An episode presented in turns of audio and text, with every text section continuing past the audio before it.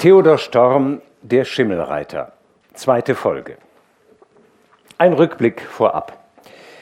Die Novelle Der Schimmelreiter stellt im Wesentlichen eine groß angelegte Ausschmückung einer relativ kleinen Geschichte dar, die Storm, wie er eingangs berichtet hatte, einst in Kinder- oder Jugendtagen im Haus seiner Urgroßmutter in einer Zeitschrift gelesen hatte. In dieser Geschichte erzählt ein Mann davon, wie er einmal auf einer Geschäftsreise an einem stürmischen, eiskalten Oktobernachmittag in den 30er Jahren des 19. Jahrhunderts auf einem Deich an der nordfriesischen Küste entlang ritt und dabei eine gespenstische Begegnung hatte. Eine dunkle Gestalt mit glühenden Augen im bleichen Antlitz, umweht von einem schwarzen Mantel, sei zweimal auf einem hageren Schimmel reitend, im Sturm an ihm vorbeigejagt, merkwürdigerweise völlig lautlos, bevor er dann in der Nähe einer Wehle, eines tiefen Wasserlochs auf der Binnenseite des Deichs, spurlos verschwunden sei.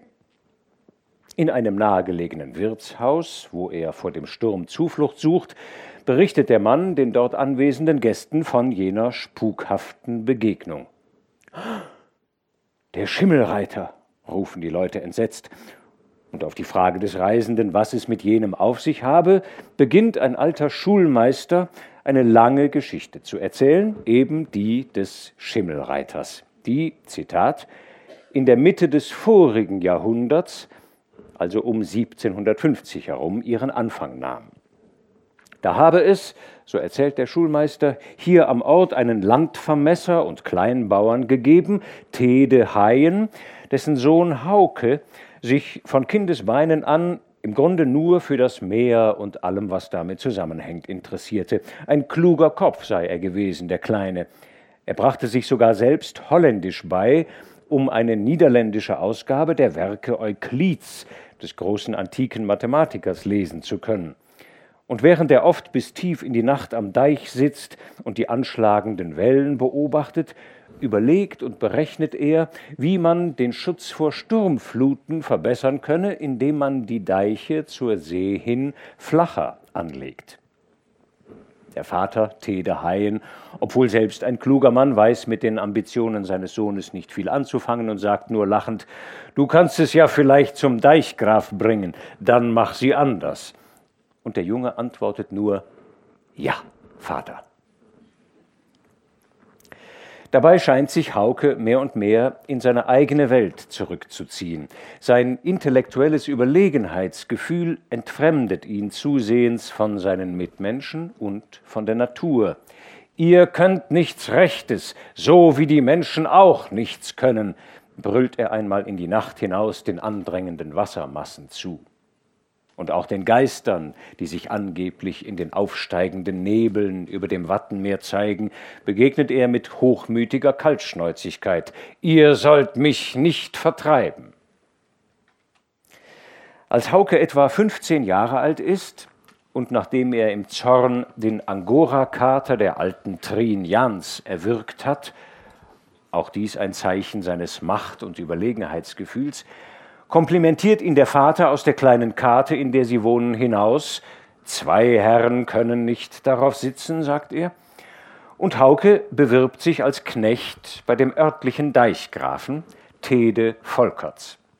Der nimmt Hauke sofort an, denn er weiß um dessen Begabung als Rechner und Planer, zumal sich der Alte lieber dem Schlaf und dem guten Essen widmet, als der gewissenhaften Aufsicht über die ihm anvertrauten Deiche. Nachdem vertraglich festgelegt worden war, dass Hauke im Sommer jeweils auf einige Wochen seinem Vater auf dessen Hof helfen darf, zieht er also von zu Hause aus und in den stattlichen Hof von Tede Volkerts. Hier findet er als Kleinknecht zwar einen Gegenspieler in dem Großknecht Ole Peters, der dem schmächtigen Rechenkünstler mit wütender Ablehnung begegnet, aber auch eine ihm stets zugetane Fürsprecherin, Elke Volkerts, die Tochter des Deichgrafen. Und Hauke selbst entwickelt vom ersten Augenblick an eine Zuneigung zu der jungen Dern. Die sieht nicht so dösig aus, sagt er sich. Elke führt in der Tat nicht nur den Haushalt ihres Vaters auf vorbildliche Weise, sondern auch im Grunde dessen Amtsgeschäfte. Als geborene Rechnerin kümmert sie sich zumindest um eine korrekte Buchhaltung. Die beiden verstehen sich also. Und im Folgenden wird Hauke so etwas wie der heimliche Deichgraf des Ortes, denn er weist den alten Tede Volkerts immer wieder auf gefährliche Missstände in Deichsachen hin, die er in der Umgebung beobachtet. Manche, insbesondere Ole Peters, sehen in ihm daher einen Störenfried und Unruhestifter, andere jedoch finden, das gäbe später einmal einen Deichgrafen, wie vor dem sie da gewesen sind. Aber leider habe der Bursche ja nicht den gehörigen Klei unter den Füßen. Will sagen, der Grundbesitz seines Vaters, den Hauke einmal erben wird, ist viel zu klein, um ein so wichtiges Amt im Dorf zu bekleiden. Elke Volkerts aber steht zu dem klugen und weitsichtigen, wenn auch eigensinnigen Knecht und Mitbewohner. Soweit waren wir gekommen. Es war im Januar von Haukes drittem Dienstjahr, so fährt der Schulmeister in seinem Bericht fort, als, und hier muss ich aus Zeitgründen leider etliche Seiten überspringen, im dritten Dienstjahr Hauke ist also mittlerweile 18 Jahre alt. Bei einem traditionellen Winterfest treten ausgesuchte junge Männer des Dorfes gegen die Mannschaft des benachbarten Geestdorfes zu einem Wettstreit im Bosseln an. Eine Mannschaftssportart, bei der es darum geht, eine Kugel in möglichst wenigen Würfen über eine lange Distanz ins Ziel zu bringen. Diese Sportart wird bis heute im Friesischen ausgeübt. Hauke obwohl er vom Schiedsrichter Ole Peters zuerst gar nicht als Spieler zugelassen werden sollte, gewinnt den Wettkampf und erwirbt sich dadurch einige Anerkennung im Dorf. Und beim anschließenden Tanzfest nähern sich Hauke Haien und Elke Volkerts noch näher an, als sie es ohnehin schon sind. An dieser Stelle fahre ich mit dem Bericht des Schulmeisters über Haukes Lebensgeschichte fort. Diese Binnenerzählung, letzte Vorbemerkung, unterbricht der eigentliche Autor Theodor Storm immer wieder einmal, indem er von der erzählten Zeit in die Erzählzeit wechselt, also die Aufmerksamkeit des Lesers bzw. Hörers auf die Rahmenhandlung lenkt, die Szenerie in jenem Wirtshaus, in welchem der Schulmeister während draußen der Herbststurm wütet, die Geschichte seinem Gegenüber, dem reisenden Geschäftsmann, ja überhaupt erzählt. Was also geschah nach dem für Hauke so erfolgreichen und in Bezug auf Elke so herzerwärmenden Winterfest? Hauke hatte sich auf ein Ding besonnen, dessen passende Verwendung zwar in ungewisser Zukunft lag, mit dem er sich aber eine stille Feier zu bereiten gedachte. Deshalb ging er am nächsten Sonntag in die Stadt zum alten Goldschmied Andersen und bestellte einen starken Goldring. Streck den Finger her, damit wir messen, sagte der Alte und fasste ihm nach dem Goldfinger. Oh, meinte er, der ist nicht gar so dick, wie Sie bei Leuten sonst zu sein pflegen. Aber Hauke sagte, messet lieber am kleinen Finger und hielt ihm den entgegen. Der Goldschmied sah ihn etwas verdutzt an, aber was kümmerten ihn die Einfälle der jungen Bauernburschen? Ja, da werden wir schon so einen unter den Mädchenringen haben, sagte er. Und Hauke schoss das Blut durch beide Wangen. Aber der kleine Goldring passte auf seinen kleinen Finger, und er nahm ihn hastig und bezahlte ihn mit blankem Silber. Dann steckte er ihn unter lautem Herzklopfen, als ob er einen feierlichen Akt begehe, in die Westentasche. Dort trug er ihn seitdem an jedem Tage mit Unruhe und doch mit Stolz, als sei die Westentasche nur dazu da, um einen Ring darin zu tragen. Er trug ihn so über Jahr und Tag. Ja, der Ring musste sogar aus dieser noch in eine neue Westentasche wandern, die Gelegenheit zu einer Befreiung hatte sich noch immer nicht ergeben wollen. Wohl war es ihm durch den Kopf geflogen, geradenwegs vor seinen Wirt hinzutreten, sein Vater war ja doch auch ein Eingesessener. Aber wenn er ruhiger wurde, dann wusste er wohl, Der alte Deichgraf würde seinen kleinen Kelecht nur ausgelacht haben. Und so lebten er und des Deichgrafen Tochter nebeneinander hin, auch sie in mädchenhaftem Schweigen, und beide doch, als ob sie allzeit Hand in Hand gingen. Ein Jahr nach jenem Winterfesttag hatte Ole Peters seinen Dienst gekündigt, und Hauke war Großknecht geworden. Wohl hatte der Deichgraf ihn erst nicht wollen aufrücken lassen. Kleinknecht ist besser, hatte er gebrummt. Ich brauch ihn hier bei meinen Büchern. Aber Elke hatte ihm vorgehalten, dann geht auch Hauke, Vater. Da war dem Alten bange geworden, und Hauke war zum Großknecht aufgerückt, hatte aber trotz dessen nach wie vor auch an der Deichgrafschaft mitgeholfen. Nach einem andern Jahr aber begann er gegen Elke davon zu reden, sein Vater werde kümmerlich. Und die paar Tage, die der Wirt ihn im Sommer in dessen Wirtschaft lasse, täten's nun nicht mehr. Der Alte quäle sich, er dürfe das nicht länger ansehen. Es war ein Sommerabend, die beiden standen im Dämmerschein unter der großen Esche vor der Haustür. Das Mädchen sah eine Weile stumm in die Zweige des Baumes hinauf, dann entgegnete sie Ich hab's nicht sagen wollen, Hauke. Ich dachte, du würdest selber wohl das Rechte treffen. Ja, aber ich muss dann fort aus eurem Hause, sagte er, und kann nicht wiederkommen. Sie schwiegen eine Weile und sahen in das Abendrot, das drüben hinterm Deiche in das Meer versank. Du musst es wissen, sagte sie, ich war heute Morgen noch bei deinem Vater und fand ihn in seinem Lehnstuhl eingeschlafen, die Reißfeder in der Hand, das Reißbrett mit einer halben Zeichnung lag vor ihm auf dem Tisch, und da er erwacht war und mühsam ein Viertelstündchen mit mir geplaudert hatte und ich nun gehen wollte, da hielt er mich so angstvoll an der Hand zurück, als fürchte er, es sei zum letzten Mal. Aber was aber, Elke? frug Hauke, da sie fortzufahren zögerte. Ich dachte nur an meinen Vater, sagte sie. Glaub mir, es wird ihm schwer ankommen, dich zu missen. Und als ob sie zu dem Worte sich ermannen müsse, fügte sie hinzu Mir ist es oft, als ob auch er auf seine Totenkammer rüste. Hauke antwortete nicht. Ihm war es plötzlich, als rühre sich der Ring in seiner Tasche. Aber noch bevor er seinen Unmut über diese unwillkürliche Lebensregung unterdrückt hatte, fuhr Elke fort Nein, nein, zürn nicht, Hauke. Ich trau, du wirst auch so uns nicht verlassen. Da ergriff er eifrig ihre Hand, und sie entzog sie ihm nicht. Noch eine Weile standen die jungen Menschen in dem sinkenden Dunkel beieinander, bis ihre Hände auseinanderglitten und jedes seine Wege ging.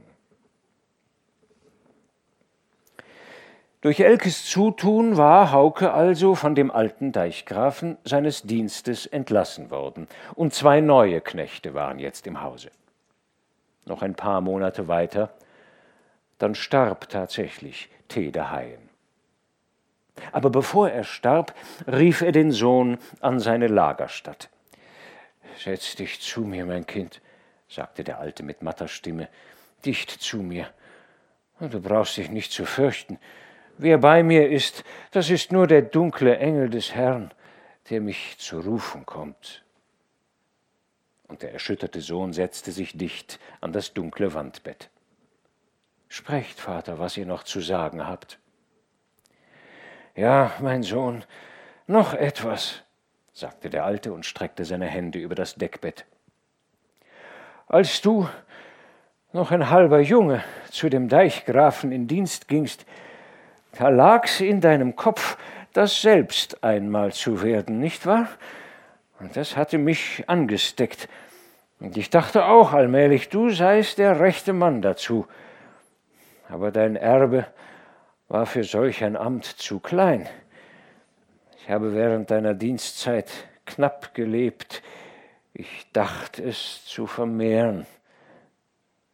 Hauke fasste heftig seines Vaters Hände. Und der Alte suchte sich aufzurichten, dass er ihn sehen könne. Mein Sohn, sagte er, dort in der obersten Schublade der Schatulle liegt ein Dokument. Du weißt, die alte Antje Wohlers hat eine Fenne von fünf und einem halben Demat.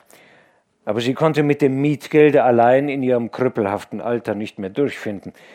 Da habe ich allzeit um Martini eine bestimmte Summe und auch mehr, wenn ich es hatte, dem armen Mensch gegeben. Und dafür hat sie die Fenne mir übertragen. Es ist alles gerichtlich fertig. Nun liegt auch sie am Tode. Äh, die Krankheit unserer Marschen, der Krebs, hat sie befallen. Du wirst also nicht mehr zu zahlen brauchen.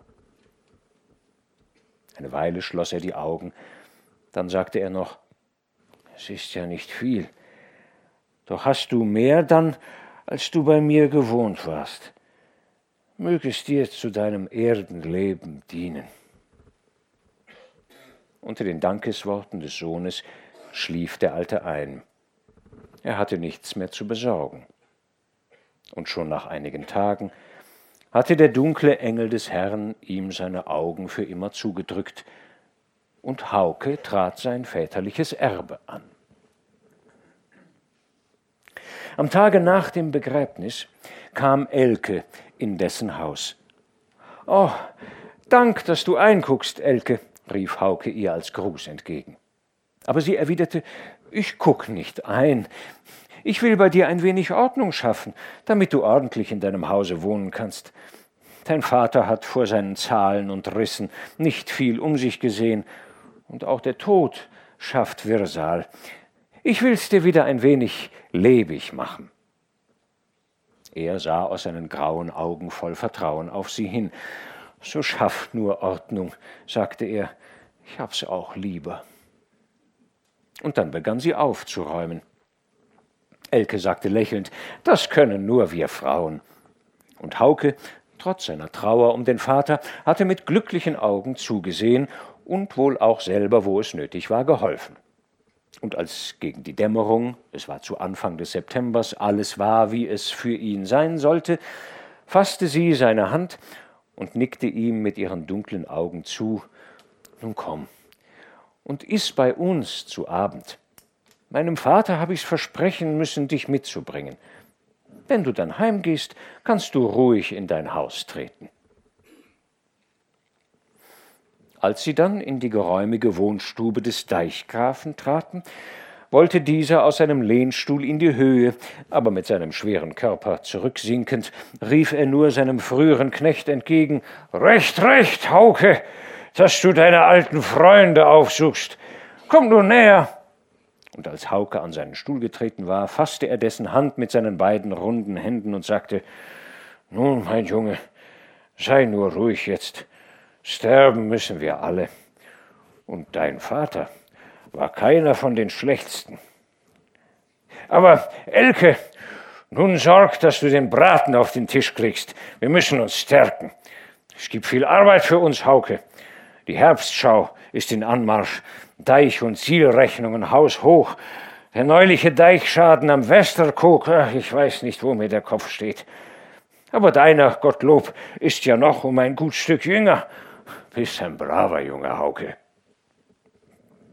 Und nach dieser langen Rede ließ er sich in seinen Stuhl zurückfallen und blinzelte sehnsüchtig nach der Tür, durch welche Elke eben mit der Bratenschüssel hereintrat.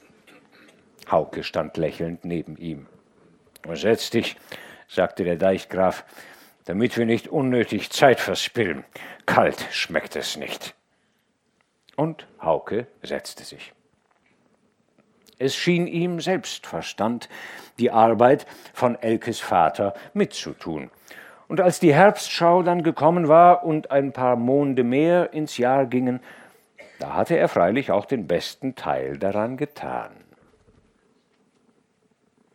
Der Erzähler hielt inne und blickte um sich.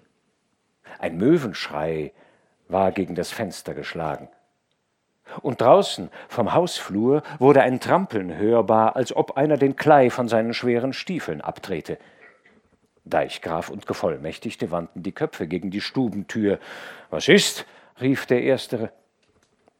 Ein starker Mann, den Südwester auf dem Kopf war, eingetreten. Herr, sagte er, wir haben's beide gesehen, Hans Nickels und ich. Der Schimmelreiter hat sich in den Bruch gestürzt.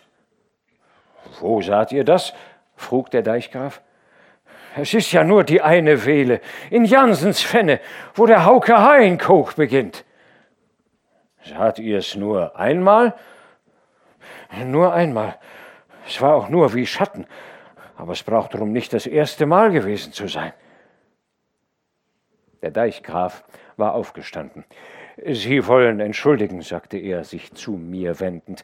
Wir müssen draußen nachsehen, wo das Unheil hin will. Dann ging er mit dem Boten zur Tür hinaus, und auch die übrige Gesellschaft brach auf und folgte ihm. Ich blieb mit dem Schullehrer allein in dem großen öden Zimmer. Durch die unverhangenen Fenster sah man frei hinaus und wie der Sturm die dunklen Wolken über den Himmel jagte. Der Alte saß noch auf seinem Platze, ein überlegenes, fast mitleidiges Lächeln auf seinen Lippen. Es ist hier zu leer geworden, sagte er. Darf ich Sie zu mir auf mein Zimmer laden? Ich wohne hier im Hause. Und glauben Sie mir, ich kenne die Wetter hier am Deich. Für uns ist nichts zu fürchten. Ich nahm das dankend an, denn auch mich wollte hier zu frösteln anfangen, und wir stiegen unter Mitnahme eines Lichtes die Stiegen zu einer Giebelstube hinauf. Vor einem Tische stand ein großer Ohrenlehnstuhl. Machen Sie sich's bequem, sagte mein freundlicher Wirt und warf einige Torf in den noch glimmenden kleinen Ofen, der oben von einem Blechkessel gekrönt war. Nur noch ein Weilchen. Es wird bald sausen, und dann braue ich uns ein Gläschen Grog, das hält Sie munter. Dessen bedarf ich nicht, sagte ich. Ich werde nicht schläfrig, wenn ich Ihren Hauke auf seinem Lebensweg begleite. Meinen Sie? Und er nickte mit seinen klugen Augen zu mir herüber, nachdem ich behaglich in seinem Lehnstuhl untergebracht war. Nun, wo blieben wir denn? Ah ja, ich weiß schon. Also,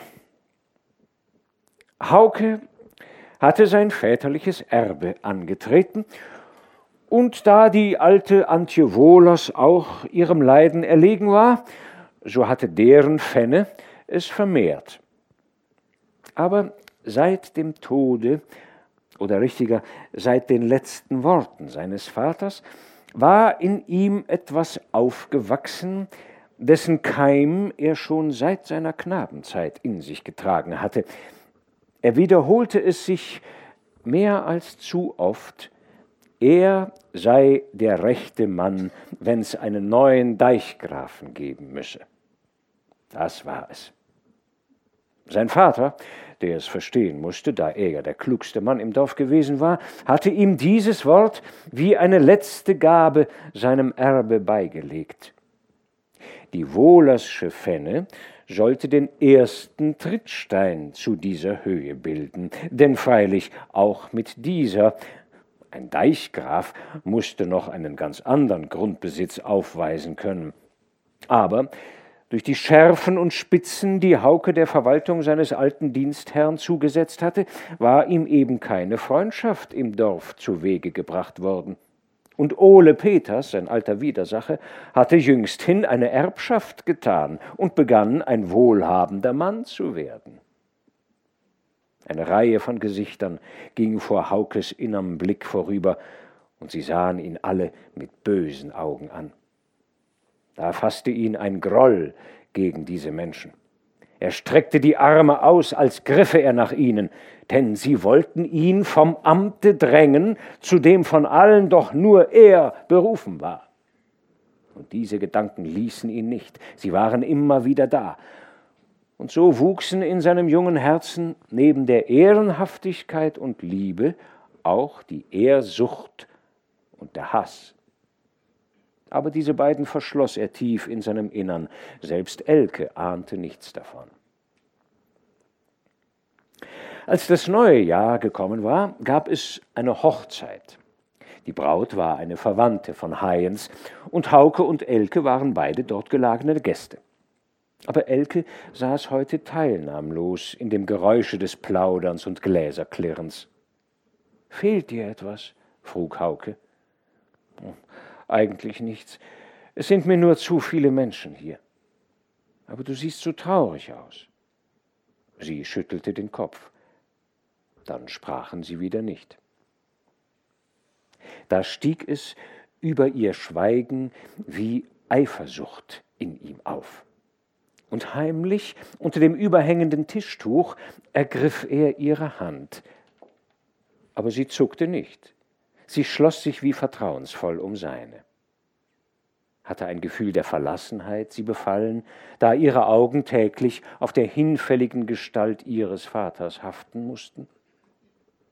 Hauke dachte nicht daran, sich so zu fragen, aber ihm stand der Atem still, als er jetzt seinen Goldring aus der Tasche zog. Lässt du ihn sitzen? frug er zitternd, während er den Ring auf den Goldfinger der schmalen Hand schob. Gegenüber am Tische saß die Frau Pastorin. Sie legte plötzlich ihre Gabel hin und wandte sich zu ihrem Nachbarn. Mein Gott, die deren, sagte sie, sie wird ja totenblaß. Aber das Blut kehrte schon zurück in Elkes Antlitz. Kannst du warten, Hauke? frug sie leise. Der kluge Friese besann sich noch ein paar Augenblicke. Auf was? sagte er dann. Na, du weißt es wohl. Ich brauch's dir nicht zu sagen. Ja, du hast recht, sagte er. Ja, Elke, ich kann warten. Wenn's nur ein menschlich Absehen hat. Oh Gott, ich fürcht ein Nas. Sprich nicht so, Hauke. Du sprichst von meines Vaters Tod. Sie legte die andere Hand auf ihre Brust. Bis dahin, sagte sie, trag ich den Goldring hier. Du sollst nicht fürchten, dass du bei meiner Lebzeit ihn zurückbekommst. Da lächelten sie beide, und ihre Hände pressten sich so fest ineinander, dass bei anderer Gelegenheit das Mädchen wohl laut aufgeschrien hätte. Die Frau Pastorin hatte indessen unablässig nach Elkes Augen hingesehen, die jetzt unter dem spitzen Strich des goldbrokatenen Käppchens wie in dunklem Feuer brannten. Bei dem zunehmenden Getöse am Tische aber hatte sie nichts verstanden. Auch an ihren Nachbarn wandte sie sich nicht wieder, denn keimende Ehen, und um eine solche schien es ihr sich denn doch hier zu handeln, pflegten sie nicht zu stören, schon um des daneben keimenden Traupfennigs für ihren Mann, den Pastor.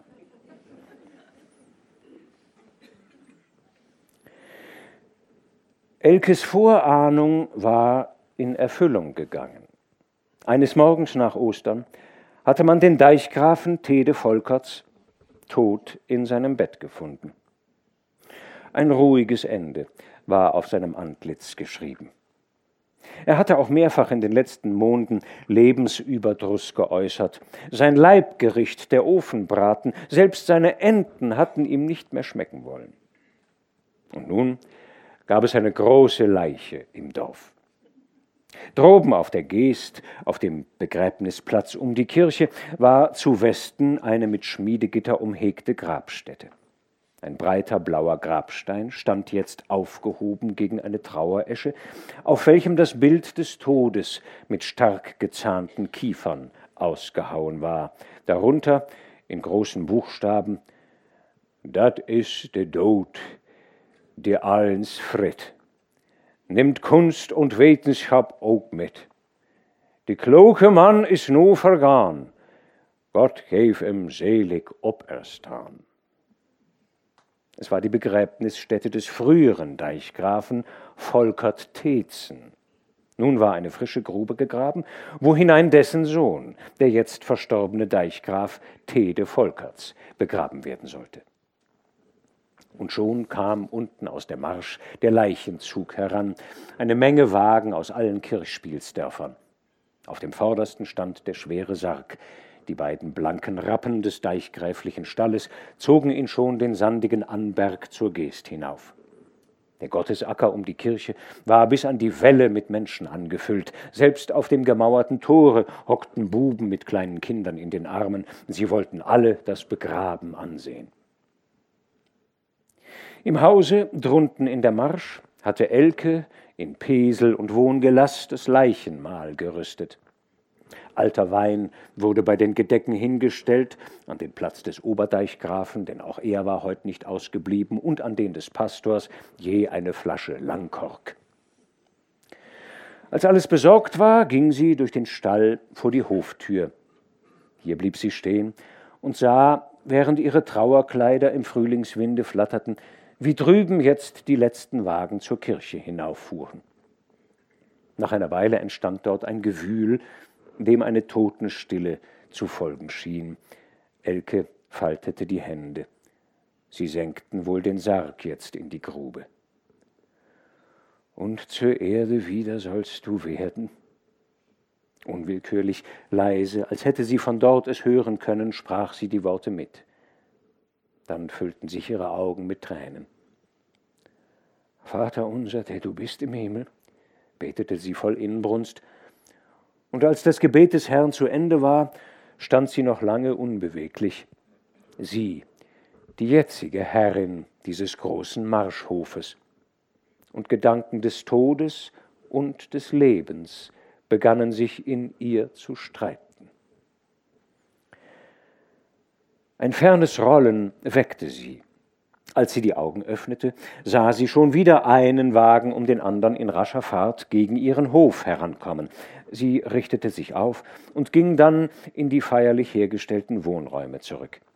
Die Festtafel stand still und einsam. Der Spiegel war mit weißen Tüchern zugesteckt und ebenso die Messingknöpfe an dem Beilegerofen. Es blinkte nichts mehr in der Stube. Dann ging sie ans Fenster, denn schon hörte sie die Wagen an der Werfte heraufrollen, einer um den andern hielt vor dem Hause, und munterer als sie gekommen waren, sprangen jetzt die Gäste von ihren Sitzen. Hände reibend und plaudernd drängte sich alles in die Stube. Nicht lange, so setzte man sich an die festliche Tafel, und Lärm und lautes Schwatzen lief den Tisch entlang, als ob hier nimmer der Tod seine furchtbare Stille ausgebreitet hätte. Stumm, das Auge auf ihre Gäste, ging Elke mit den Mägden an den Tischen herum, dass an dem Leichenmahle nichts versehen werde. Auch Hauke Haien saß im Pesel neben Ole Peters und anderen kleineren Besitzern. Nachdem das Mahl beendet war, wurden die weißen Tonpfeifen aus der Ecke geholt und angebrannt, und Elke war wiederum geschäftigt, die gefüllten Kaffeetassen den Gästen anzubieten, denn auch der wurde heute nicht gespart. Im Wohnzimmer, an dem Pulte des eben Begrabenen, stand der Oberdeichgraf im Gespräch mit dem Pastor und dem weißhaarigen Deichgevollmächtigten Jewe Manners. Alles gut, ihr Herren, sagte der Erste. Den alten Deichgraf haben wir mit Ehren beigesetzt. Aber woher nehmen wir den neuen? Ich denke, Manners, ihr werdet euch dieser Würde unterziehen müssen. Der alte Manners aber hob lächelnd das schwarze Samtkäppchen von seinen weißen Haaren. Herr Oberdeichgraf, sagte er, das Spiel würde zu kurz werden. Als der verstorbene Tede Volkers Deichgraf, da wurde ich Gevollmächtigter, und es sind nun schon vierzig Jahre. Es ist kein Mangel, Manners, so kennt ihr die Geschäfte umso besser und werdet nicht Not mit ihnen haben. Aber der Alte schüttelte den Kopf. Nein, nein, Euer Gnaden, lasst mich, wo ich bin. So laufe ich wohl noch ein paar Jahre mit. Der Pastor stand bei ihm. Weshalb? sagte er. Nicht den ins Amt nehmen, der es tatsächlich in den letzten Jahren doch geführt hat. Der Oberdeichgraf sah ihn an. Ich verstehe nicht, Herr Pastor. Aber der Pastor wies mit dem Finger in den Pesel, wo Hauke in langsam ernster Weise gerade zwei älteren Leuten etwas zu erklären schien. Dort steht er, sagte er, die lange Friesengestalt mit den klugen grauen Augen. Er war des alten Knecht und sitzt jetzt auf seiner eigenen kleinen Stelle. Er ist zwar etwas jung, ja, er scheint ein Dreißiger, sagte der Oberdeichgraf, den ihm so vorgestellten musternd. Er ist kaum 24, bemerkte der gevollmächtigte Manners. Aber der Pastor hat recht. Was in den letzten Jahren Gutes für Deiche und Siele und dergleichen vom Deichgrafenamt in Vorschlag kam, das war von ihm. Mit dem Alten war es ja doch zuletzt nichts mehr. So, so, machte der Oberdeichgraf. Und ihr meinet, er wäre nun der Mann, um ihm das Amt seines alten Herrn einzurücken? Der Mann wäre er schon, entgegnete Jewe Manners, aber ihm fehlt das, was man hier Klei unter den Füßen nennt. Sein Vater hatte so um 15, er mag gut 20 Demat haben, aber damit ist bis jetzt hier niemand Deichgraf geworden. Der Pastor tat schon den Mund auf, als wolle er etwas einwenden, da trat Elke Volkerts, die eine Weile schon im Zimmer gewesen, plötzlich zu ihnen. Wollen Euer Gnaden mir ein Wort erlauben? sprach sie zu dem Oberbeamten. Es ist nur, damit aus einem Irrtum nicht ein Unrecht werde. Hm, so sprecht, Jungfer Elke, entgegnete dieser. Weisheit von hübschen Mädchenlippen hört sich allzeit gut. Es ist nicht Weisheit, Euer Gnaden. Ich will nur die Wahrheit sagen. Hm, auch die muss man ja hören können, Jungfer Elke. Das Mädchen ließ ihre dunklen Augen noch einmal zur Seite gehen, als ob sie wegen überflüssiger Ohren sich versichern wolle. Euer Gnaden, begann sie dann, und ihre Brust hob sich in stärkerer Bewegung. Mein Pate, Jewe Manners, sagt Ihnen, dass Hauke Haien nur etwa zwanzig Demat im Besitz habe. Das ist im Augenblick auch richtig. Aber sobald es sein muss, wird Hauke noch um so viel mehr sein eigen nennen, als dieser meines Vaters jetzt mein Hof an Dematzahl beträgt. Für einen Deichgrafen wird das doch wohl reichen. Der alte Manners reckte den weißen Kopf.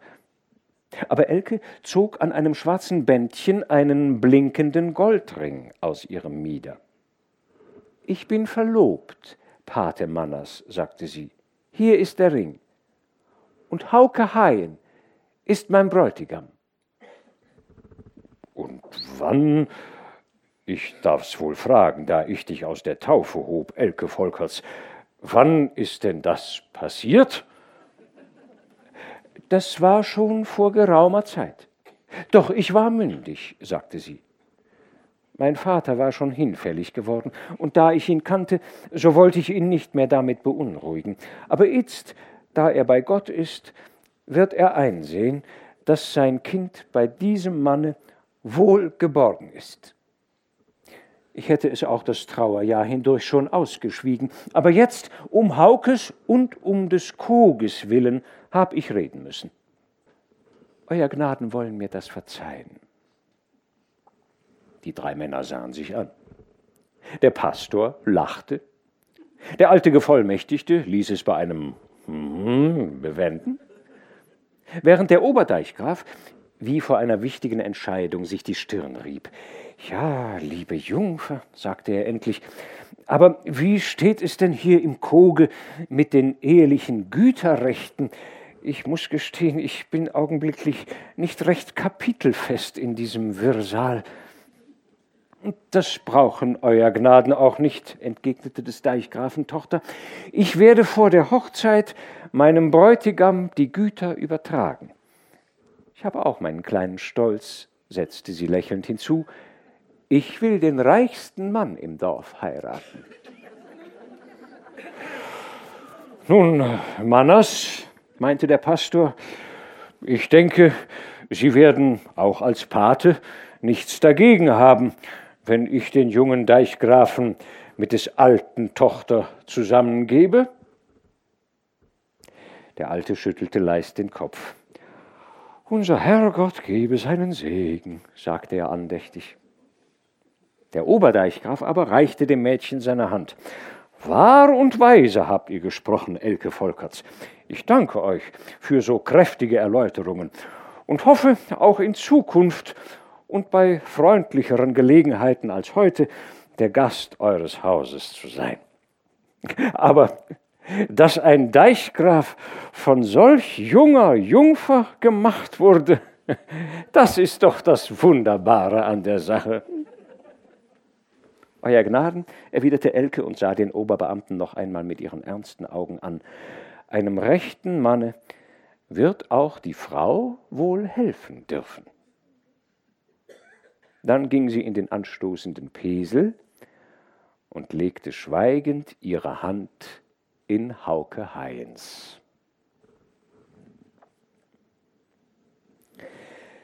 Es war um mehrere Jahre später. In dem kleinen Hause Tede Hayens wohnte jetzt ein rüstiger Arbeiter mit Frau und Kind. Der junge Deichgraf Hauke Hayen saß mit seinem Weibe Elke Volkerts auf deren väterlicher Hofstelle. Im Sommer rauschte die gewaltige Esche nach wie vor am Hause, aber auf der Bank, die jetzt darunter stand, sah man abends meist nur die junge Frau, einsam, mit einer häuslichen Arbeit in den Händen. Noch immer fehlte ein Kind in dieser Ehe. Der Mann aber hatte anderes zu tun, als Feierabend vor der Tür zu halten, denn trotz seiner früheren Mithilfe lagen aus des alten Amtsführung eine Menge unerledigter Dinge, an die auch er derzeit zu rühren nicht für gut befunden hatte, jetzt aber musste allmählich alles aus dem Wege, und er fegte mit einem scharfen Besen. Dazu kam die Bewirtschaftung der durch seinen eigenen Landbesitz vergrößerten Ställe.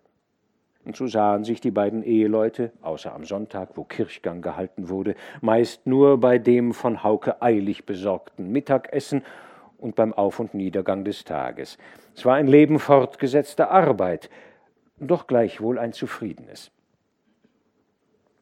Dann aber kam ein störendes Wort in Umlauf als von den jüngeren Besitzern der Marsch- und Geestgemeinde eines Sonntags nach der Kirche ein etwas unruhiger Trupp im Kruge droben am Trunke festgeblieben war, redeten sie beim vierten oder fünften Glase zwar nicht über König und Regierung, so hoch wurde damals noch nicht gegriffen, wohl aber über Kommunal- und Oberbeamte, vor allem über Gemeindeabgaben und Lasten und je länger sie redeten, desto weniger fand davon Gnade vor ihren Augen. Insonders nicht die neuen Deichlasten. Alle Siele und Schleusen, die sonst doch immer gehalten hätten, seien jetzt reparaturbedürftig. Am Deiche fänden sich immer neue Stellen, die Hunderte von Karren Erde nötig hatten. Ach, der Teufel möchte die Geschichte holen.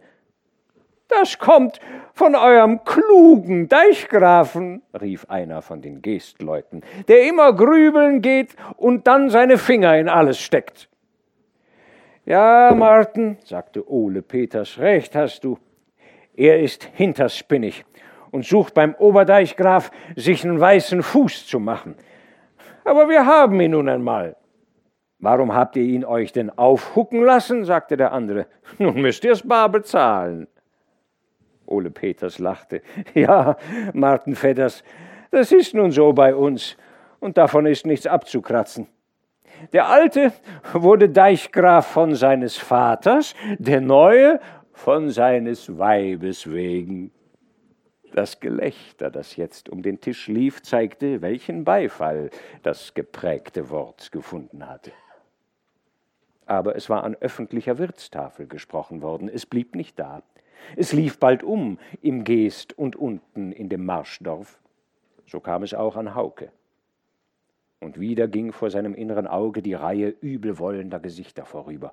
Und noch höhnischer als es gewesen war, hörte er das Gelächter in dem Wirtshaus. Hunde! schrie er, und seine Augen sahen grimmig zur Seite, als wolle er sie peitschen lassen. Da legte Elke ihre Hand auf seinen Arm.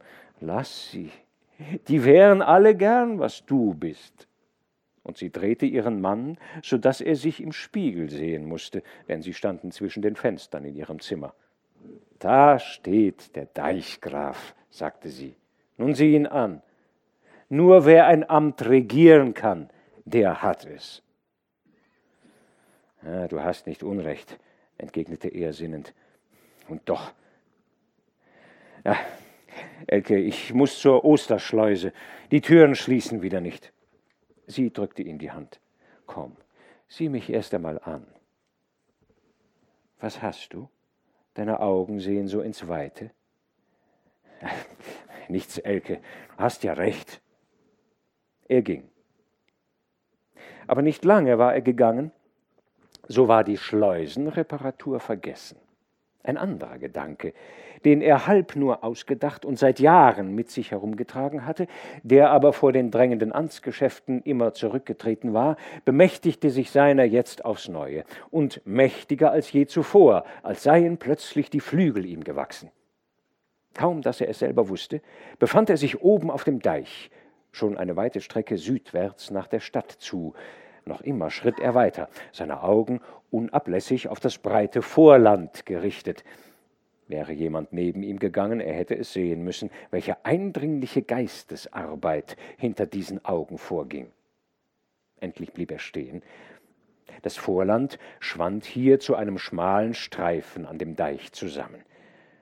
Es muss gehen, sprach er bei sich selbst. Sieben Jahre im Amt, Sie sollen nicht mehr sagen, dass ich nur Deichgraf bin, von meines Weibes wegen. Noch immer stand er, und seine Blicke schweiften scharf und bedächtig nach allen Seiten über das grüne Vorland. Dann ging er zurück, bis wo auch hier ein schmaler Streifen grünen Weidelands die vor ihm liegende breite Landfläche ablöste. Hart an dem Deiche aber schoss ein starker Meeresstrom durch diese, der fast das ganze Vorland von dem Festland trennte.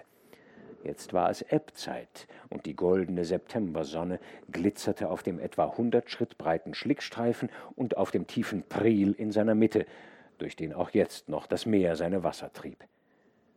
Das lässt sich dämmen, sprach Hauke bei sich selber, und von dem Deiche, auf dem er stand, über den Priel hinweg, zog er in Gedanken eine Linie, nach Süden herum und ostwärts wiederum zurück über die dortige Fortsetzung des Prieles und an den Deich heran. Die Linie aber, welche er unsichtbar gezogen hatte, war ein neuer Deich, neu auch in der Konstruktion seines Profiles, welches bis jetzt nur noch in seinem Kopf vorhanden war. Das gäbe einen Kog von circa tausend Demat, sprach er lächelnd zu sich selber. Hm, nicht groß just, aber und eine andere Kalkulation überkam ihn. Das Vorland gehörte hier der Gemeinde, ihren einzelnen Mitgliedern eine Anzahl von Anteilen je nach der Größe ihres Besitzes im Gemeindebezirk. Er begann zusammenzuzählen, wie viel Anteile er von seinem, wie viele er von Elkes Vater übernommen und was an solchen er während seiner Ehe schon selbst gekauft hatte. Es war eine ansehnliche Menge. Welch treffliches Weide- und Kornland musste es geben, und von welchem Werte, wenn das alles von seinem neuen Deich umgeben war. Wie ein Rausch stieg es ihm ins Gehirn aber er presste die Nägel in seine Handflächen und zwang seine Augen, klar und nüchtern zu sehen, was dort vor ihm lag. Eine große, deichlose Fläche. Wer wusste es, welchen Stürmen und Fluten schon in den nächsten Jahren preisgegeben. Dazu für ihn ein Haufen Arbeit, Kampf und Ärger. Trotz alledem, als er vom Deich hinab und den Fußsteig über die Fennen auf seine Werfte zuging, ihm war's, als brächte er einen großen Schatz mit sich nach Hause. Auf dem Flur trat Elke ihm entgegen. Wie war's mit der Schleuse? Er sah mit geheimnisvollem Lächeln auf sie nieder. Wir werden bald eine andere Schleuse brauchen, sagte er, und Sielen und einen neuen Deich. Ich verstehe dich nicht, entgegnete Elke, während sie in das Zimmer gingen. Was willst du, Hauke? Ich will, sagte er langsam und hielt dann einen Augenblick inne, Ich will, dass das große Vorland, das unserer Hofstadt gegenüber beginnt und dann nach Westen ausgeht, zu einem festen Kog eingedeicht werde. Die hohen Fluten haben uns fast ein Menschenalter in Ruhe gelassen. Aber wenn eine von den Schlimmen wiederkommt und den Anwachs stört, so kann mit einem Mal die ganze Herrlichkeit zu Ende sein. Nur der alte Schlendrian hat das bis heut so lassen können. Sie sah ihn voll Erstaunen an. So schiltst du dich ja selber, sagte sie. Ja, das tue ich, Elke. Aber es war bisher auch so viel anderes zu beschaffen. Ja, Hauke, gewiss, du hast genug getan. Er aber hatte sich in den Lehnstuhl des alten Deichgrafen gesetzt, und seine Hände griffen fest um beide Lehnen. Hast du denn guten Mut dazu? frug ihn sein Weib. Das hab ich, hab ich, Elke, sprach er hastig. Sei nicht zu rasch, Hauke. Das ist ein Werk auf Leben und Tod und fast alle werden dir entgegen sein. Man wird dir deine Mühe und Sorg nicht danken. Ich weiß, ich weiß, sagte er. Und wenn es nun nicht gelänge, rief sie wieder, von Kindesbeinen an hab ich gehört, der Priel sei nicht zu stopfen, und darum dürfe nicht daran gerührt werden. Das war ein Vorwand für die Faulen, sagte Hauke. Weshalb denn sollte man den Priel nicht stopfen können? Das hörte ich nicht. Vielleicht, weil er gerade durchgeht. Die Spülung ist zu stark. Eine Erinnerung überkam sie, und fast ein schelmisches Lächeln brach aus ihren ernsten Augen, und sie sagte Als ich Kind war, hörte ich einmal die Knechte darüber reden. Sie meinten, wenn ein Damm dort halten solle, dann müsse was Lebiges da hineingeworfen und mitverdämmt werden. Bei einem Deichbau auf der anderen Seite, wohl vor hundert Jahren, sei ein Zigeunerkind verdämmet worden, das sie um schweres Geld der Mutter abgehandelt hätten. Jetzt aber würde wohl keine ihr Kind verkaufen. Hauke schüttelte den Kopf. Da ist es gut, dass wir keins haben. Sie würden es schier noch von uns verlangen. Sie sollten's nicht bekommen, sagte Elke und schlug wie in Angst die Arme über ihren Leib und Hauke lächelte. Doch sie frug noch einmal Und die ungeheuren Kosten, hast du das bedacht? Hab ich, hab ich, Elke. Was wir dort herausbringen, wird sie bei weitem überholen. Wir arbeiten ja selbst und haben über 80 Gespanne in der Gemeinde, und an jungen Fäusten ist hier auch kein Mangel. Du sollst mich wenigstens nicht umsonst zum Deichgrafen gemacht haben, Elke. Ich will Ihnen zeigen, dass ich einer bin. Sie hatte sich vor ihm niedergehuckt und ihn sorgvoll angeblickt. Dann erhob sie sich mit einem Seufzer. Ich muss weiter zu meinem Tagwerk, Hauke, sagte sie, und ihre Hand strich über seine Wange. Tu du das Deine. Amen, Elke, sprach er. Arbeit ist für uns beide da. Und es war Arbeit genug für beide. Die schwerste Last aber fiel jetzt auf des Mannes Schulter. An Sonntagnachmittagen, oft auch nach Feierabend, saß Hauke mit einem tüchtigen Feldmesser zusammen, vertieft in Rechenaufgaben, Zeichnungen und Rissen. War er allein, dann ging es ebenso und endete oft erst weit nach Mitternacht. Im Wintersturm lief er auf den Deich hinaus, mit Bleistift und Papier in der Hand, und stand und zeichnete und notierte, während ein Windstoß ihm die Mütze vom Kopf riss und das lange, fahle Haar ihm um sein heißes Antlitz flog. Bald fuhr er, solange nur das Eis ihm nicht den Weg versperrte, mit einem Knecht zu Boot ins Wattenmeer hinaus und maß dort mit Lot und Stange die Tiefen der Ströme, über die er sich noch nicht sicher war. Elke zitterte oft genug für ihn.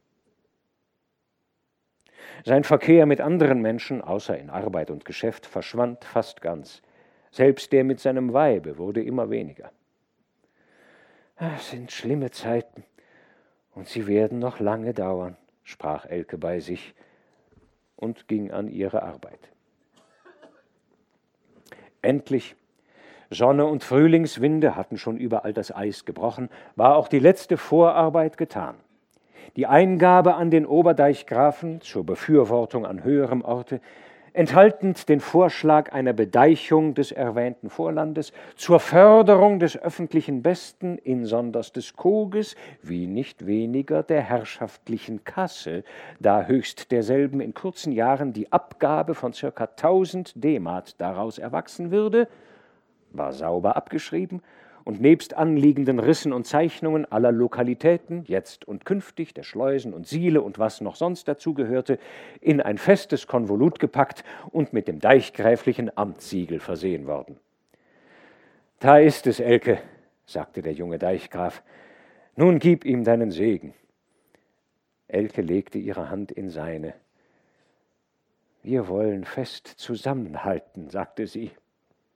Ja, das wollen wir. Dann wurde die Eingabe durch einen reitenden Boten in die Stadt gesandt.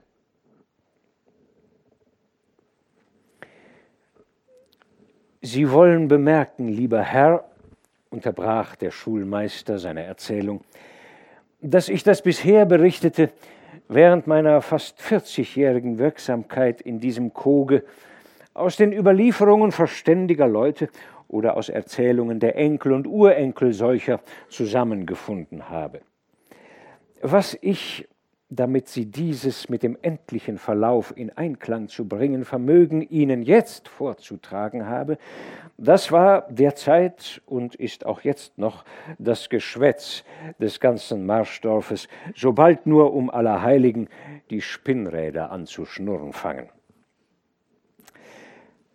Von der Hofstelle des Deichgrafen, etwa fünf bis sechshundert Schritte weiter nordwärts, sah man derzeit, wenn man auf dem Deiche stand, ein paar tausend Schritt ins Wattenmeer hinaus und etwas weiter von dem gegenüberliegenden Marschufer entfernt eine kleine Hallig, die sie Jevers Sand, auch Jevers Hallig nannten. Von den derzeitigen Großvätern war sie noch zur Schafweide benutzt worden, denn Gras war damals noch darauf gewachsen. Aber auch das hatte aufgehört, weil die niedrige Hallig ein paar Mal und just im Hochsommer unter Seewasser gekommen und der Graswuchs dadurch verkümmert und auch zur Schafweide unnutzbar geworden war. So kam es denn, dass außer von Möwen und anderen Vögeln dort kein Besuch mehr stattfand, und an mondhellen Abenden sah man vom Deiche aus nur die Nebeldünste leichter oder schwerer darüber hinziehen. Ein paar weißgebleichte Knochengerüste ertrunkener Schafe und das Gerippe eines Pferdes, von dem freilich niemand begriff, wie es dorthin gekommen war, wollte man, wenn der Mond von Osten auf die Hallig schien, dort erkennen können. Es war zu Ende März, als an dieser Stelle nach Feierabend der Tagelöhner aus dem Tederhainschen Hause und Ive Jons, der Knecht des jungen Deichgrafen, nebeneinander standen und unbeweglich nach der im trüben Mondduft kaum erkennbaren Hallig hinüberstarrten. Etwas Auffälliges schien sie dort so festzuhalten. Der Tagelöhner steckte die Hände in die Tasche und schüttelte sich. Komm, Even, sagte er, das ist nichts Gutes. Lass uns nach Haus gehen. Der andere lachte, wenn auch ein Grauen bei ihm hindurchklang. Ei was? Sie ist eine lebendige Kreatur, eine große. Wer zum Teufel hat sie da hinaufgejagt? Sieh nur, nun reckt's den Hals zu uns hinüber. Nein, es senkt den Kopf. Es frisst. Ich dächte, es wäre dort nichts zu fressen was es nur sein mag. Was geht uns das an? entgegnet der andere. Gut Nacht, Even, wenn du nicht mit willst. Ich gehe nach Haus. Ja, ja, du hast ein Weib, du kommst ins warme Bett. Bei mir ist auch in meiner Kammer lauter Märzenluft. Gut Nacht denn, rief der Tagelehner zurück, während er auf dem Deich nach Hause trabte. Der Knecht sah sich ein paar Mal nach dem Fortlaufenden um, aber die Begier, Unheimliches zu schauen, hielt ihn noch fest.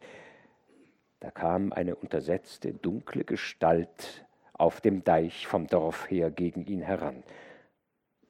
Es war der Dienstjunge des Deichgrafen. Was willst du, Karsten? rief ihm der Knecht entgegen. Ich nichts, sagte der Junge. Unser Wirt will dich sprechen, Even Jons. Der Knecht aber hatte die Augen schon wieder nach der Hallig. Gleich, gleich, ich komme gleich, sagte er. Wonach guckst du denn so? frug der Junge. Der Knecht hob den Arm und wies stumm nach der Hallig. Oha, flüsterte der Junge. Da geht ja ein Pferd, ein Schimmel.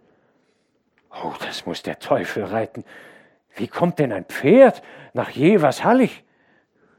Weiß nicht, Carsten, wenn's nur ein richtiges Pferd ist. Ja, ja, doch, Even, sieh nur, es frisst doch ganz wie ein Pferd. Aber wer hat's denn dahin gebracht?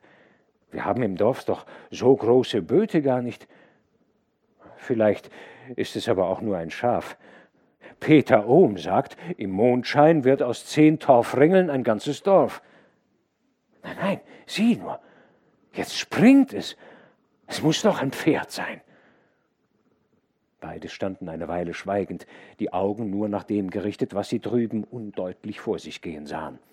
Der Mond stand hoch am Himmel und beschien das weite Wattenmeer, das eben in der steigenden Flut seine Wasser über die glitzernden Schlickflächen zu spülen begann. Nur das leise Geräusch des Wassers, keine Tierstimme war in der ungeheuren Weite zu hören. Nichts regte sich. Nur was sie für ein Pferd, einen Schimmel hielten, schien dort auf Jevers Hallig noch beweglich. Es wird heller, unterbrach der Knecht die Stille.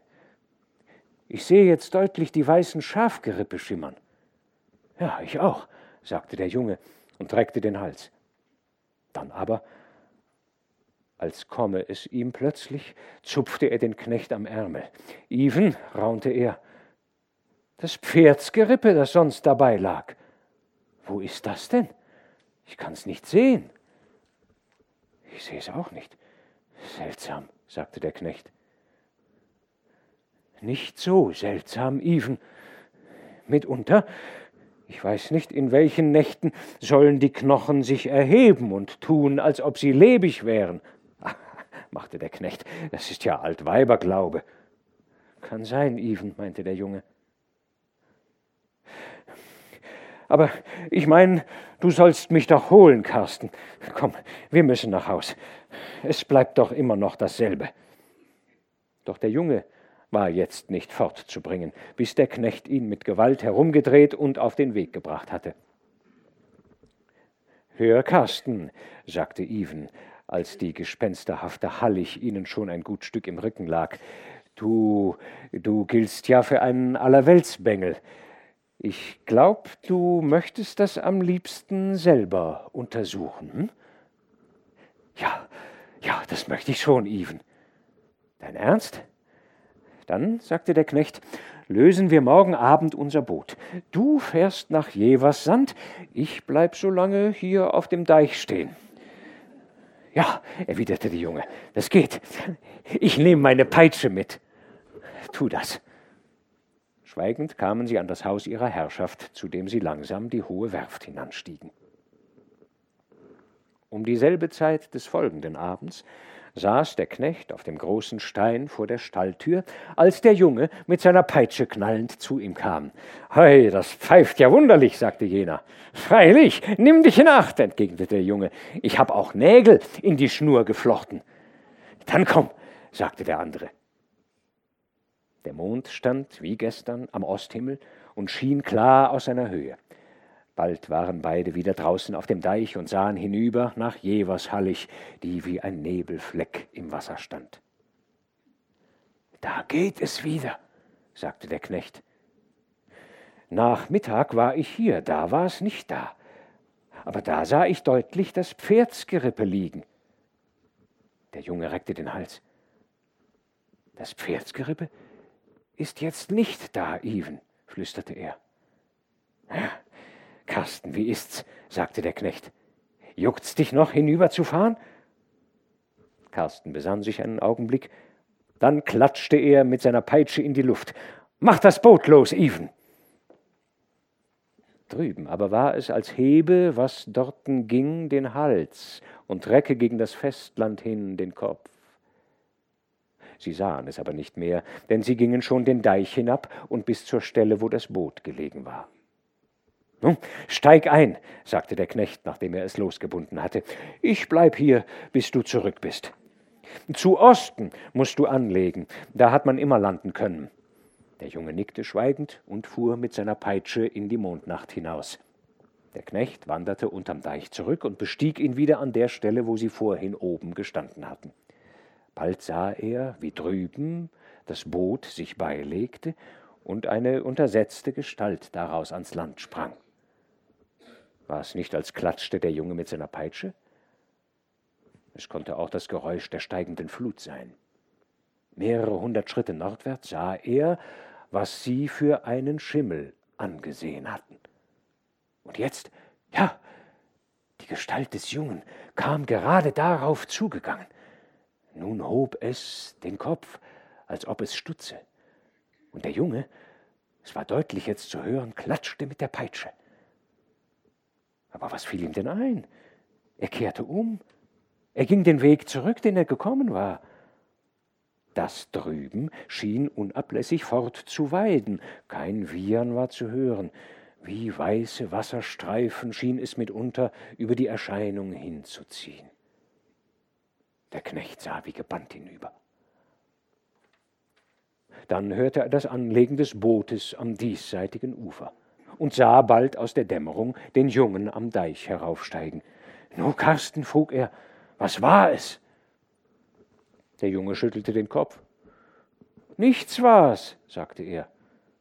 Noch kurz vom Boot aus hatte ich es gesehen. Dann aber, als ich auf der Hallig war, weiß der Henker, wo sich das Tier verkrochen hatte. Der Mond schien doch hell genug. Aber als ich an die Stelle kam, war nichts da als die bleichen Knochen von einem halben Dutzend Schafen, und etwas weiter lag auch das Pferdsgerippe mit seinem weißen langen Schädel und ließ den Mond in seine leeren Augenhöhlen scheinen. meinte der Knecht, hast du denn recht zugesehen? Ja, Even, ich stand dabei ein gottvergessener Kiewit, der hinter dem Gerippe sich zur Nachtruhe hingeduckt hatte, flog schreiend auf, dass ich erschrak und ein paar Mal mit der Peitsche hinten nachklatschte. Das war alles? Ja, Even, ich weiß nicht mehr. Es ist auch genug, sagte der Knecht, zog den Jungen am Arm zu sich hin und wies nach der Hallig. Dort. Siehst du etwas, Karsten? Ja, wahrhaftig. Da geht's ja wieder. Wieder? sagte der Knecht. Ich hab die ganze Zeit hinübergeschaut, aber es ist gar nicht fort gewesen. Du gingst geradewegs auf das Unwesen zu. Der Junge starrte ihn an, und ein Entsetzen lag plötzlich auf seinem sonst so kecken Angesicht, das auch dem Knechte nicht entging. Komm, sagte dieser, wir wollen nach Haus. Von hier aus geht's wie lebig und drüben liegen nur die Knochen. Das ist mehr, als du und ich begreifen können. Schweig aber still davon. Dergleichen darf man nicht verreden. So wandten sie sich, und der Junge trabte neben ihm. Sie sprachen nicht, und die Marsch lag in lautlosem Schweigen an ihrer Seite. Nachdem aber der Mond zurückgegangen und die Nächte dunkel geworden, geschah ein anderes. Hauke Haien war zur Zeit des Pferdemarktes in die Stadt geritten, ohne jedoch mit diesem dort zu tun zu haben. Gleichwohl, da er gegen Abend heimkam, brachte er ein zweites Pferd mit sich nach Hause.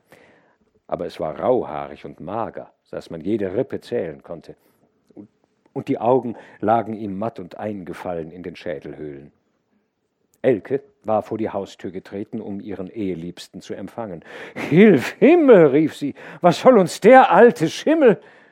Denn da Hauke mit ihm vor das Haus geritten kam und unter der Esche hielt, hatte sie gesehen, dass die arme Kreatur auch lahme.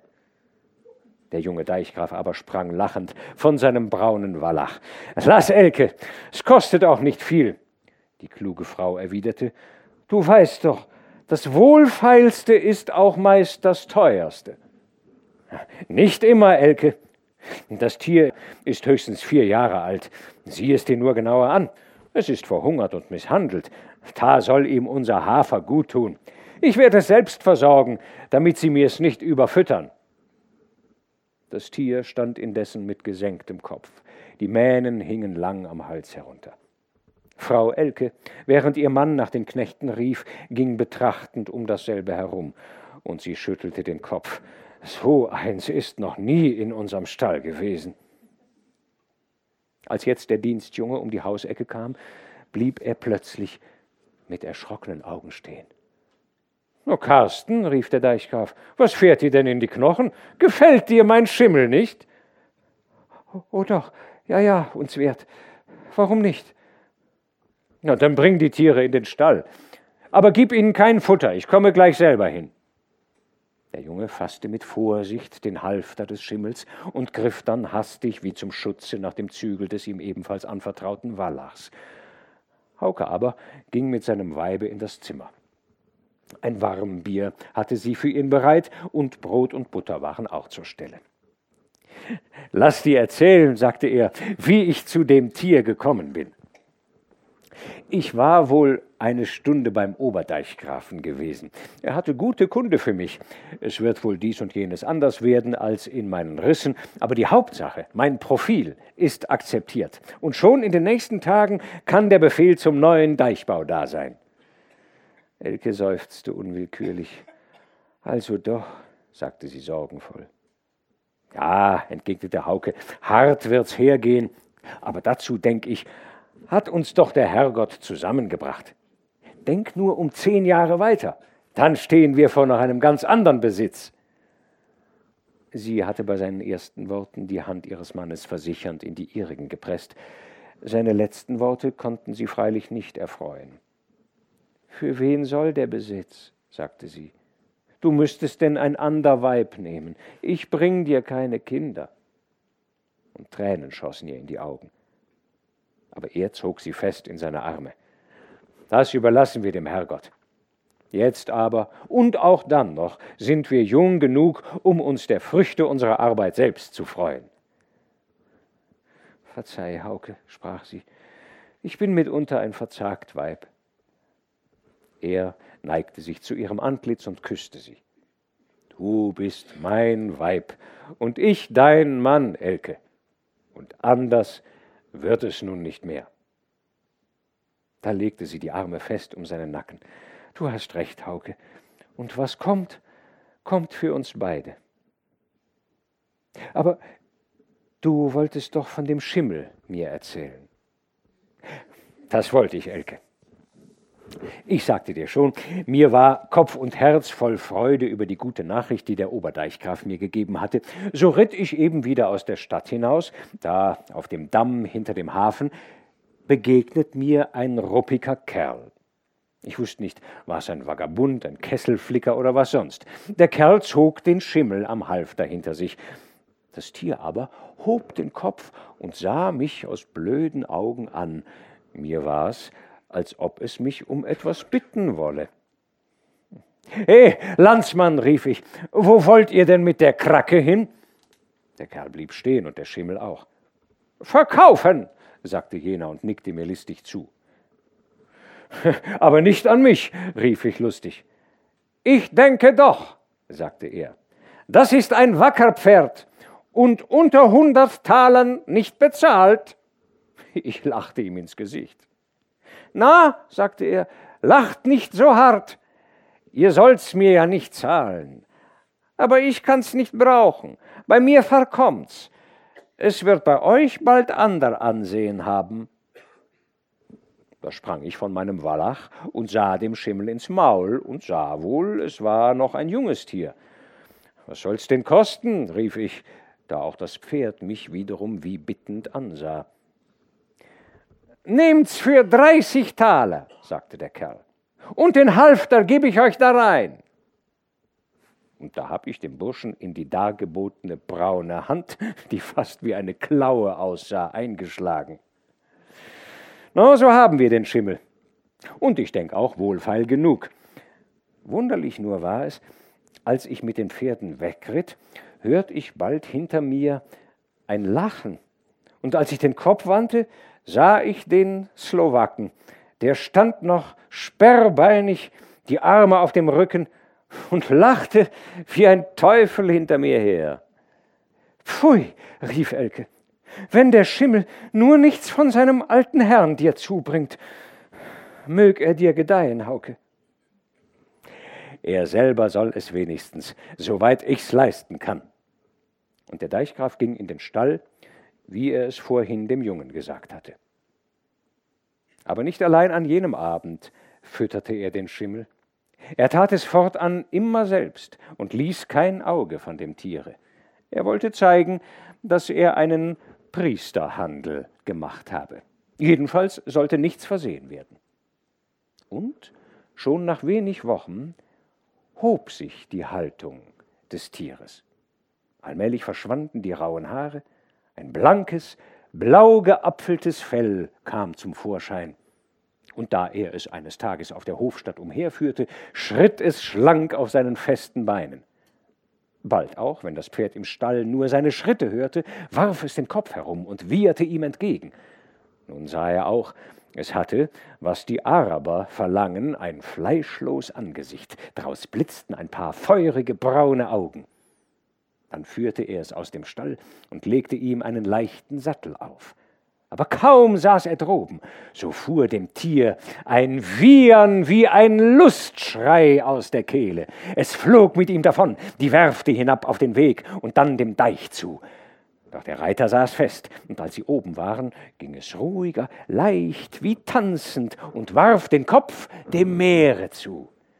Er klopfte und streichelte ihm den blanken Hals, aber es bedurfte dieser Liebkosung schon nicht mehr. Das Pferd schien völlig eins mit seinem Reiter, und nachdem er eine Strecke nordwärts den Deich hinausgeritten war, wandte er es leicht und gelangte so wieder an seine Hofstatt. Die Knechte standen unten an der Auffahrt und warteten der Rückkunft ihres Wirtes. So, John, rief dieser, indem er von seinem Pferde sprang, nun reit du es in die Fenne zu den andern. Es trägt dich wie eine Wiege. Der Schimmel schüttelte den Kopf, während ihm der Knecht den Sattel abschnallte. Dann legte das Tier den Kopf auf seines Herrn Schulter und duldete behaglich dessen Liebkosung. Als aber der Knecht sich jetzt auf seinen Rücken schwingen wollte, sprang das Tier mit einem jähen Satz zur Seite und stand dann wieder unbeweglich die schönen Augen auf seinen Herrn gerichtet. Hoho, Even, rief dieser, hatte dir Leids getan und suchte seinem Knecht vom Boden aufzuhelfen. Der rieb sich eifrig an der Hüfte. Mein Herr, es geht noch, aber den Schimmel reit der Teufel. Und ich, fügte Hauke lachend hinzu. Einige Abende später standen Knecht und Junge miteinander vor der Haustür. Hinterm Deiche war das Abendrot erloschen. Nur selten kam aus der Ferne das Gebrüll eines aufgestörten Rindes oder der Schrei einer Lerche, deren Leben unter dem Überfall eines Wiesels oder einer Wasserratte endete. Der Knecht lehnte gegen den Türpfosten und rauchte aus einer kurzen Pfeife. Gesprochen hatten er und der Junge noch nicht zusammen. Dem Letzteren aber drückte etwas auf der Seele. Du, Even, sagte er endlich. Weißt du, das Pferdsgerippe auf Jevers Sand.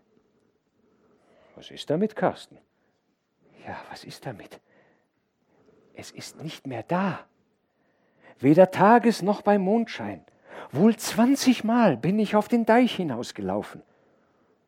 Ja, die alten Knochen sind wohl zusammengepoltert. Aber es geht auch drüben nichts mehr auf Jevers Sand. Ja, es sind die Knochen auseinandergefallen, so wird's wohl nicht mehr aufstehen können. Mach keinen Spaß, Even. Ich weiß jetzt. Ich kann dir sagen, wo es ist. Der Knecht drehte sich jäh zu ihm hin. Ja? Wo ist es denn? Wo? wiederholte der Jünger nachdrücklich. Es steht in unserem Stall. Da steht's, seit es nicht mehr auf der Hallig ist. Es ist auch nicht umsonst, dass der Wirt es allzeit selber füttert. Ich weiß Bescheid, Even. Der Knecht paffte eine Weile heftig in die Nacht hinaus. Du bist nicht klug, Karsten, sagte er dann. Unser Schimmel? Wenn je ein Pferd ein Lebigs war, so ist es der. Aber der Junge, so beendete der Schulmeister für diesmal seine Erzählung, war nicht zu bekehren. Wenn der Teufel in dem Schimmel steckte, warum sollte er dann nicht lebendig sein? Im Gegenteil, umso schlimmer.